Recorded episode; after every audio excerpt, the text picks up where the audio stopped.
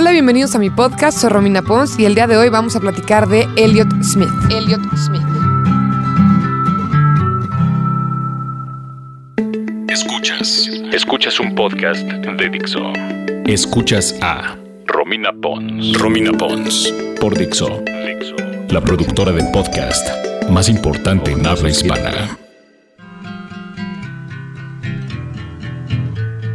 Pues como les dije hace unos momentos, voy a hablar de Elliot Smith. Tal vez no lo vi bien, pero ahorita lo haremos. Y también elegí este porque ya estuvo de muertes X, ¿no? Hace dos semanas estábamos platicando de Nico, que si bien su vida es interesante por este concepto de ¿será que en verdad era talentoso? Nada más estuvo en el lugar correcto el momento indicado pues bueno, su muerte fue bastante X y de Ian Curtis no es eh, rebajar su muerte, pero habíamos quedado que íbamos a hablar poco o prácticamente nada de suicidios y este tipo de cuestiones, ¿no? Entonces, bueno, nos regresamos a una muerte que van a decir, ¿cómo, Romina? Si también es suicidio, pero no. Porque tiene ahí unos, unos giros que a mí casi casi me hacen asegurar que no tiene nada que ver con un suicidio. Elliot Smith, ¿quién es? Bueno, él tiene cinco álbumes de estudio y luego sacó dos más. Uno que grabó poquito antes de su muerte y otro que salió después. Ya saben que les gusta mucho hacer esto, que a mí me parece bastante freaky y de miedo, pero bueno, vende, ¿no? Y creo que es lo que disqueras y demás quieren. Él saltó a la fama en el 97. Seguramente se acordarán si vieron los Oscars del 97. Fue por la nominación al Oscar de su canción Miss Misery, Señorita Miseria que formó parte de la película de Good Will Hunting. En español la película era Mente Indomable. Fue una película dirigida por Gus Van Sant y se acuerdan que salía Matt Damon. Que no sé si han visto la película de Team America, pero después de esa película ya no puedo ver a Matt Damon como una persona normal, sino como un retrasado mental por esto de Matt Damon. Y si no han visto esa película, Team America es una sátira de los mismos creadores de South Park y para mí es de las mejores películas de risa que han hecho sobre la faz de la Tierra, así que véanla. Pero bueno, entonces por esa canción saltó a la fama, también porque el día de los Oscars del 97, recuerden, 97, no había internet, no tuiteábamos mientras veíamos los Oscars y nos burlábamos de todo mundo o dejábamos de ver por estar en otras redes, sino que no había nada más que hacer que ver la tele y fue de donde se dio a conocer por muchas personas y digamos que fue su salto a la fama. Pero es una persona que desde los 14 años empezó a componer música y antes de esto, en el 93, formó parte de una banda un poquito más pesada de lo que él hacía, que se llama. Este, pero bueno, su éxito vino mucho más como solista, en esta onda como folk, ¿no? Tranquilona, triste, depresiva.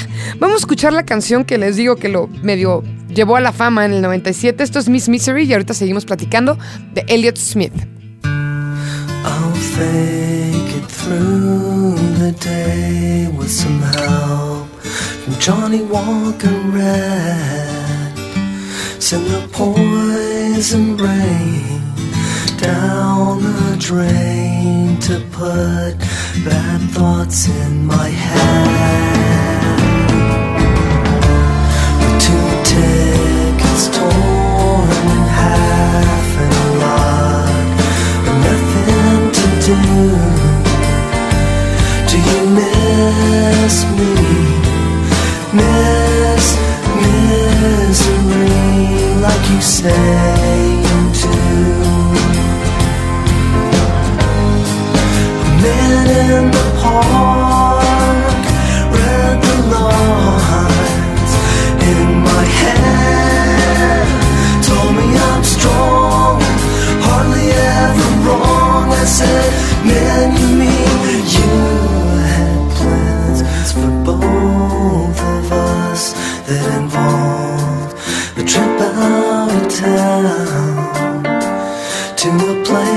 place I've seen in a magazine That you left lying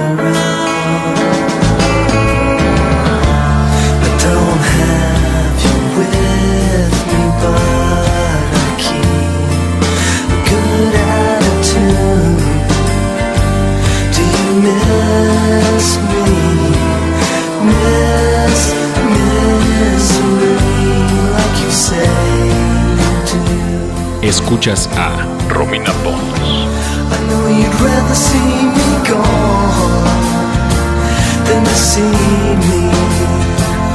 The way that I am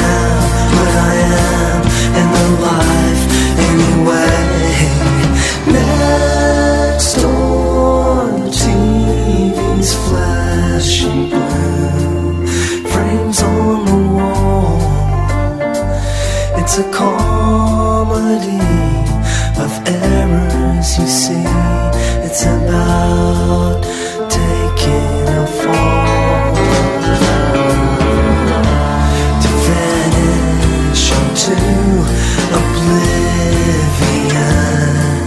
It's easy to do,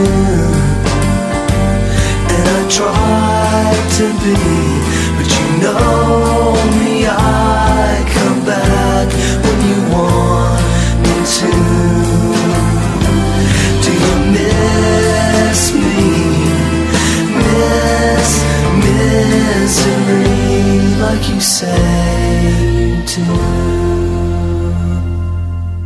Pues bueno, como pudieron haber escuchado en esta canción, era tristón, bajón, ¿no? Medio emo, emo antes de que los emos existieran, ¿no? También muy, muy escuela Kurt Cobain, él era muy fan de Kurt Cobain y esta onda pues como muy depresiva, ¿no?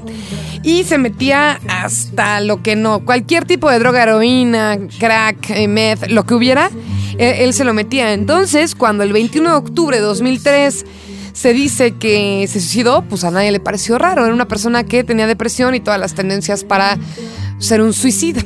Entonces, pues no llamó mucho la atención. Sin embargo, había cosas bastante raras en su suicidio que hacen pensar que tal vez se trate de un homicidio. ¿Cómo estuvo la onda? Bueno, ese día, el 21 de octubre del 2003, él estaba discutiendo con su entonces pareja que se llama Jennifer Chiva. Estaban eh, peleando en su casa, llevaban muchas horas peleándose en su casa en California, y entonces ella como que se hartó y dijo, ¿saben qué? ¿Sabes qué? Me voy a encerrar en el baño para, pues para ya no escucharte y para ya no estar peleando. Se metió al baño, se metió a bañar, según ella dice, y en eso escuchó un grito y entonces salió y lo vio con un cuchillo en el pecho. Tal cual, clavado en el pecho. Entonces agarró, sacó el cuchillo del pecho, marcó al 911, vinieron por él y como 20 minutos después falleció.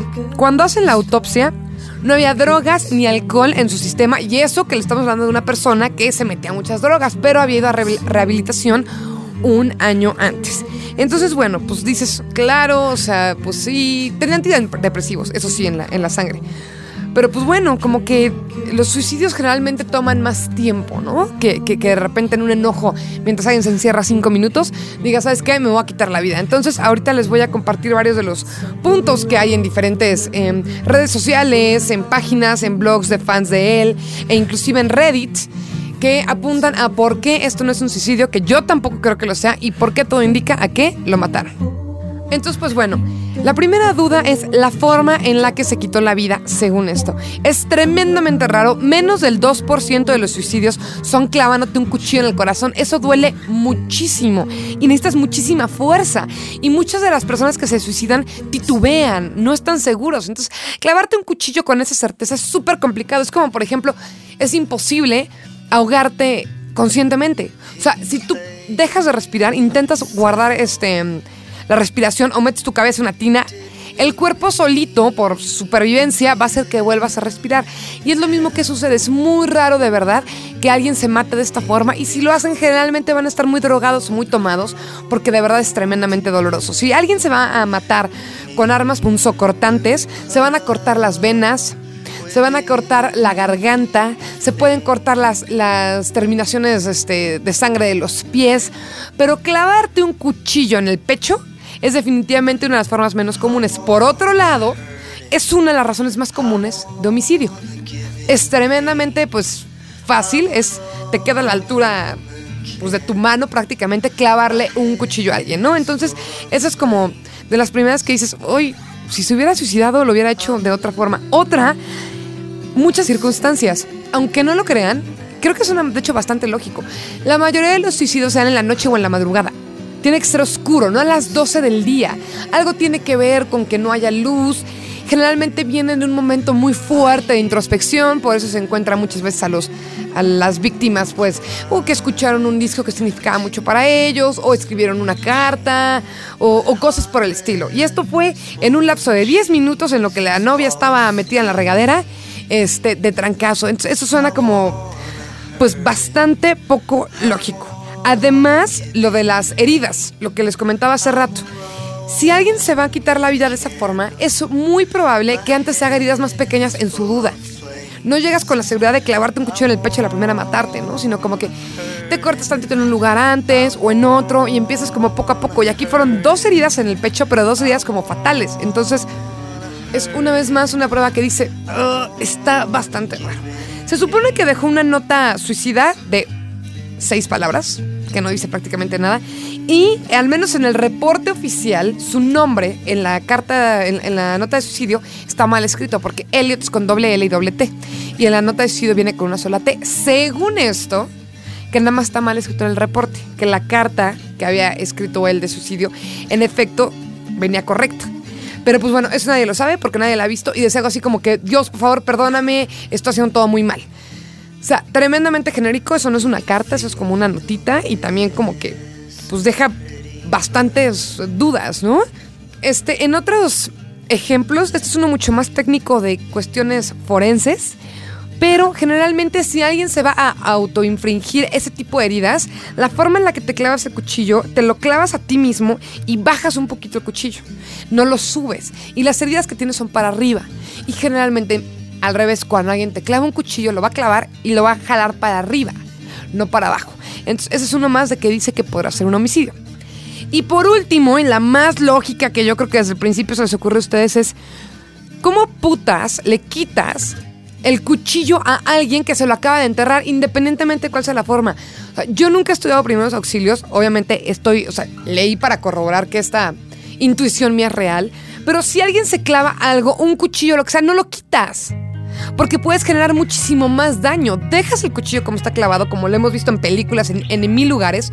Así llevas a la persona al hospital y una vez ya que están en el hospital verán qué le hacen. Lo más irónico de la situación es que su novia ejercía una rama de la terapia que se llama terapia clínica artística. Escuchen las palabras, terapia clínica. Por supuesto que tenía conocimientos en primeros auxilios. Por supuesto que sabía que al quitar el cuchillo prácticamente lo estaba condenando a muerte. Entonces, sí, mi, apuesta, al igual que lo he dicho con Kurt Cobain, es que ella lo mató. Porque no veo ninguna otra cuestión lógica. Si bien estábamos diciendo que él era suicida y depresivo y demás, una semana antes él había grabado un disco. Estaba en proceso, de hecho había terminado de grabar un disco. Y una semana antes habló con productores para ver la mezcla, checar, a, este, trabajar la última mezcla, cuándo iba a salir el disco y demás. Si tienes planes de quitarte la vida, no estás haciendo planes a futuro sobre un nuevo disco. No tienes como por qué estarlo haciendo. Y si te vas a quitar la vida, lo meditas más. No lo haces a las 12 del día en un lapso de 10 minutos en el que tu mujer está encerrada en el baño. Lo que es mucho más común son los crímenes pasionales. Dos personas que se aman y que en un momento de enojo tremendo uno mata al otro por el mismo amor. Ahora sí que dicen que muy cliché, pero el amor al odio es solamente un paso, ¿no? Entonces, bueno, ¿qué habrá pasado con Elliot Smith? Yo creo que lo mataron. Me interesaría saber su opinión. Me pueden decir en Twitter, arroba Romina Pons. También en el Facebook, que para encontrarlo directo es facebook.com diagonal mundo de Romina. Ahí pueden buscar y también si quieren que platiquemos de alguna muerte en específico, por supuesto que díganmelo. Antes de despedirme, nos vamos con esta canción que es evidentemente de Elliot Smith, se llama Say Yes. Y si les gusta lo que escuchan, les recomiendo tremendamente un cover que le hizo una de mis bandas favoritas. Esta canción es de Death Cat for Cutie. Pero ahorita dejaremos la original. Gracias por escuchar.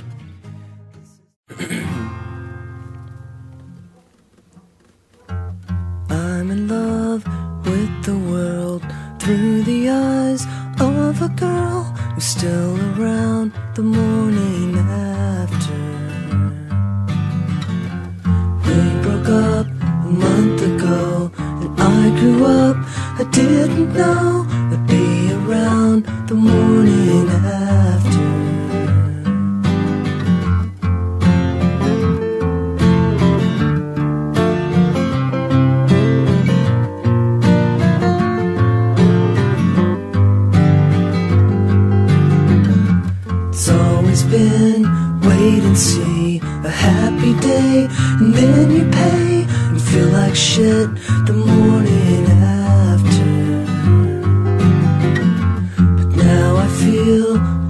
Around, and instead of falling down, I'm standing up the morning after.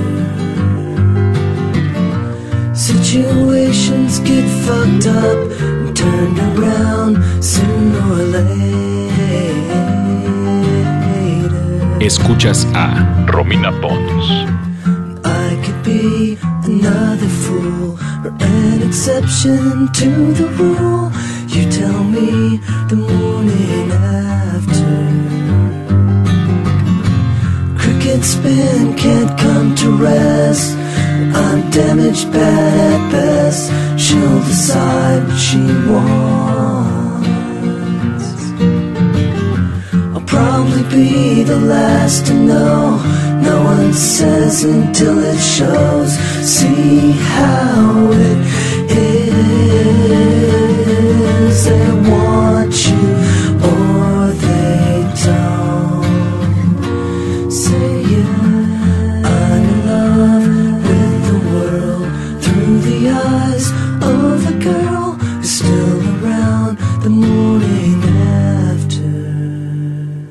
Escuchaste a Romina Pons. Romina Pons. Un podcast más de Dixo. El diseño de audio de esta producción estuvo a cargo de Carlos Ruiz.